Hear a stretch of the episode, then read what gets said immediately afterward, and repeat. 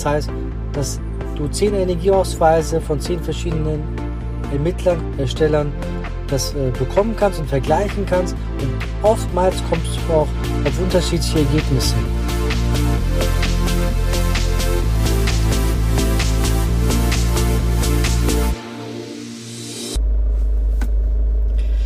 Energieausweis.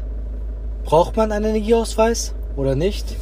Und was für unterschiedliche Ausweise gibt es denn? Wie kann man die berechnen? Und zwar, ein Energieausweis ist quasi ein Dokument, womit du den Energieeffizienz bzw. den Energieverbrauch, Energiebedarf sehen kannst, lesen kannst. Und damit kannst du auch letztendlich die Kosten genauer ermitteln.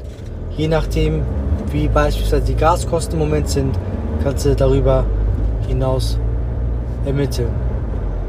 Es gibt einmal den verbrauchsorientierten Ausweis und einmal den bedarfsorientierten Ausweis. Da gibt es verschiedene Berechnungsmethoden und letztendlich ist es so, dass du bei beidem mehr oder weniger auf das gleiche oder ähnliche Ergebnis kommen solltest. Beim bedarfsorientierten Ausweis ist es so, dass du das Gebäude an sich betrachtest und zwar das, die, die Bauteile, das bedeutet das Dach, die Fassade, die Kellerdecke beispielsweise, die Heizungsanlage, je nachdem, was für eine Anlage da drin ist. Und beim verbrauchsorientierten Ausweis betrachtest du die, den Verbrauch der letzten drei Jahre. Und zwar ist es so, dass da die, die Daten angenommen werden, die bereits quasi verbraucht worden sind. Die verwendet der Ersteller des Energieausweises äh, als Grundlage dafür und dann kriegst du deinen Energieverbrauch und dementsprechend auch die Energieeffizienz und auch die Klasse. Du kannst dir das so vorstellen, dass es ähnlich wie beim Kühlschrank ist, wo du ja, wenn du da bist und guckst, was für eine Energieeffizienz hat das, ähm, hast du eine A-Klasse, Klasse A, B, C, D, je nachdem. Bis EFGH geht es so weiter. Und das kannst du auch beim Gebäude sehen. Und zwar ist, soll es eine grobe Richtung sein, ob das äh, Haus, das Gebäude hohe Kosten haben könnte oder nicht.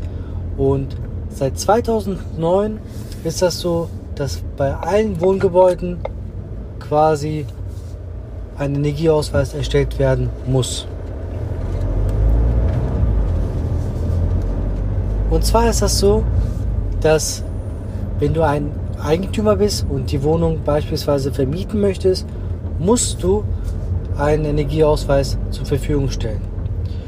Beim Verkauf genauso. Wenn du eine Immobilie verkaufen möchtest, musst du einen Energieausweis bereitstellen, bereitstehen und das musst du auch beim Notar quasi bestätigen, dass du es auch übergeben hast.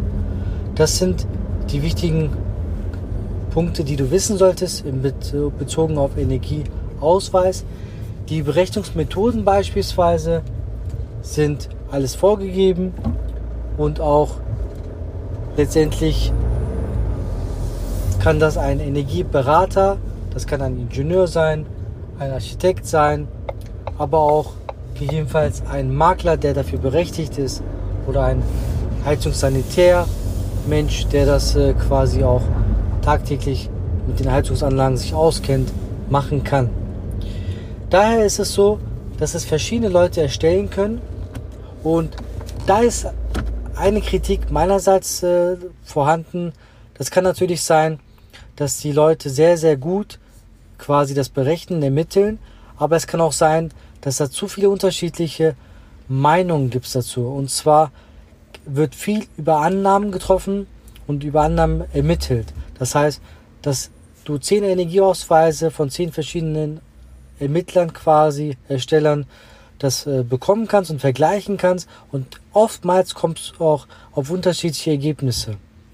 Das heißt aber nicht, dass du ganz große Unterschiede hast, allerdings schon zum Teil äh, mögliche Varianzen, Unterschiede haben könntest. Daher ist es so, dass es nur eine grobe Richtung sein, wie viel verbraucht deine Energie, wie viel Energie verbraucht dein Gebäude hat, wie viel, wie hoch die Energiekosten sein könnten, aber das ist kein Muss. Beim Energieverbrauch möchte ich dir einen Tipp geben. Es kann immer sein, wenn du einen verbrauchsorientierten Energieausweis siehst, das siehst du im Energieausweis, was angekreuzt ist, beziehungsweise gibt es meist ein Häkchen hinter dem Bereich, was äh, quasi berechnet worden ist, wie es berechnet worden ist. Da ist es so, je nachdem, was für ein Nutzverhalten der Vormieter beispielsweise oder der Voreigentümer hatte, das heißt, hat, hatte der eine Familie gehabt mit vier, fünf Kindern oder gab es nur einen Single-Haushalt, dass das ein, ein einziger Mensch da gewohnt hat. Daher kann es unterschiedliche äh, Energieverbräuche gewesen sein. Daher sollte man schon gucken, wie ist denn die eigentliche Lage, wie ist die eigene Lage, wie man äh, dort wohnen möchte. Wohnt man alleine dort oder mit einer Familie, mit einer dreiköpfigen, vierköpfigen, fünfköpfigen Familie? Wie sah es vorher aus? So kannst du grob vergleichen, ob das passt oder nicht. Denn die Energieverbräuche sind natürlich ganz unterschiedlich, das je nach Nutzung, je nachdem, wie der Nutzungsverhalten der Eigentümer oder der Mieter ist. Ja, die allgemeinen Anforderungen werden in der Energieeinsparverordnung quasi vorgegeben. Je nachdem, alle zwei, drei Jahre wird die Energieeinsparverordnung aktualisiert. Dementsprechend ist es so, dass die Energiestandards, die Anforderungen auch höher werden. Das heißt, die Anforderungen werden immer wieder verbessert, optimiert, so dass du gegebenenfalls einen Energieausweis, was du vor zehn Jahren hast, hattest, ähm, innerhalb ein paar Jahren schon sich sehr, sehr stark unterscheiden können und der Standard, die Klasse auch gegebenenfalls negativer ist oder schlechter dargestellt werden könnte. Ein Energieausweis gilt zehn Jahre, das heißt, alle zehn Jahre musst du den Energieausweis erneuern und ich finde, ein, egal ob das Gebäude vermietet, verkauft werden sollte oder nicht, jeder Eigentümer sollte einen Energieausweis für sich haben, um wirklich zu sehen, wo stehe ich mit den ganzen Daten, ähm, habe ich höhere Kosten gegebenenfalls oder nicht. Denn das ist auch ein wichtiger, äh, wichtiges Kriterium dafür, ob du vielleicht sogar das Gebäude kaufen solltest oder nicht, im schlimmsten Fall. Denn wenn das Gebäude beispielsweise sehr schlechten Energiestandard hat und du das Gebäude kaufst und vielleicht schon einen hohen Finanzierungsanteil hast, wo du eine hohe monatliche Rate bezahlen musst an die Bank und zusätzlich noch beispielsweise sehr hohe Nebenkosten hast, durch diese Gaskosten beispielsweise, ähm, kann es natürlich sein, dass es irgendwann nicht tragbar ist. Und wie verbesserst du beispielsweise die, so dass du dann einen besseren Energiestandard hast? Ähm, für das Gebäude müsstest du dann natürlich gewisse Maßnahmen, Sanierungsmaßnahmen, Modernisierungsmaßnahmen machen, die siehst du oftmals auch, wenn der Energieberater äh, seinen Ausweis gut dargestellt hat, ist der, auf der letzten Seite immer Verbesserungsvorschläge zu sehen. Das heißt, da kannst du sehen, was man alles noch machen müsste, was ist bereits vielleicht schon gemacht, wo du vielleicht nicht Hand anlegen musst, wo du keine hohen Kosten hast. Aber in der Regel ist das so, dass da die Verbesserungsmöglichkeiten, Optimierungsmöglichkeiten drinne stehen. Das heißt, das beginnt beim Dach isolieren, Wärmedämmung da rein tun, bisschen über die Fassade die Wärmedämmung in die Fassade zu machen. Dann hast du ein Wärmedämmverbundsystem sozusagen.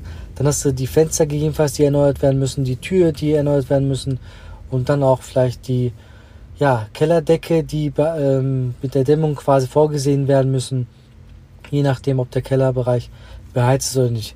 Wir betrachten generell die, das beheizte Volumen, das heißt die beheizte Fläche, da wirklich, wo es auch wirklich beheizt werden soll, wo die Aufenthaltsräume sind.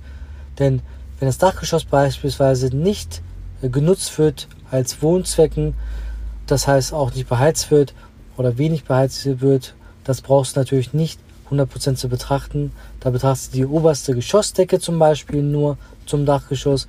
Aber wenn das Dach komplett gedämmt ist, auch genutzt wird als Wohnzwecken, für Wohnzwecken, die wird dann auch komplett berechnet in die ganzen Berechnungsmethoden. Ich hoffe, ich habe dir ein bisschen mehr Infos dazu gegeben und du kannst äh, damit ein bisschen was anfangen. Und letztendlich ähm, wünsche ich dir alles Gute bei der Ermittlung äh, des Energieausweises. Schau, dass du mit deinen Beratern, die das bestellen müssen, genauer besprichst. Und dann hoffe ich, dass du nahezu genaue Angaben hast, äh, was deinen Energieausweis betrifft. Ein Tipp vielleicht noch. Ich hatte mal bei einem ehemaligen Professor von mir gearbeitet. Er hat beispielsweise sogar Baustoffuntersuchungen gemacht. Das heißt, wie am Anfang gesagt, oftmals äh, werden Annahmen getroffen, was für Bauteile beispielsweise in den 70er Jahren, wo das Gebäude gebaut worden ist, verwendet worden sind. Sind das Protonsteine oder was anderes? Und der Professor hat beispielsweise in seinem Institut auch die, äh, das Baumaterial, die, das, äh, das Mauerwerk in diesem Fall beispielsweise rausgenommen, analysiert, untersucht und dann auch äh, dementsprechend genauere Angaben über die Rohdichte beispielsweise geben können, so dass du auch genauere Angaben diesbezüglich erhalten kannst in deinen Berechnungen. Daher wünsche ich dir alles Gute und wenn du Rückfragen hast, schreib mir gerne eine E-Mail oder eine Nachricht. Ich würde mich freuen. Bis dahin, alles Gute. Ich hoffe, dir hat diese Folge gefallen. Dann lass uns eine 5-Sterne-Bewertung auf iTunes und abonniere diesen Podcast, um keine Folge mehr zu verpassen. Schreib mir gerne noch ein Feedback bei Instagram unter thailand.kaidul oder gerne auch eine E-Mail an die podcast.baucheck24-online.de. Ich wünsche dir alles Gute und bis demnächst.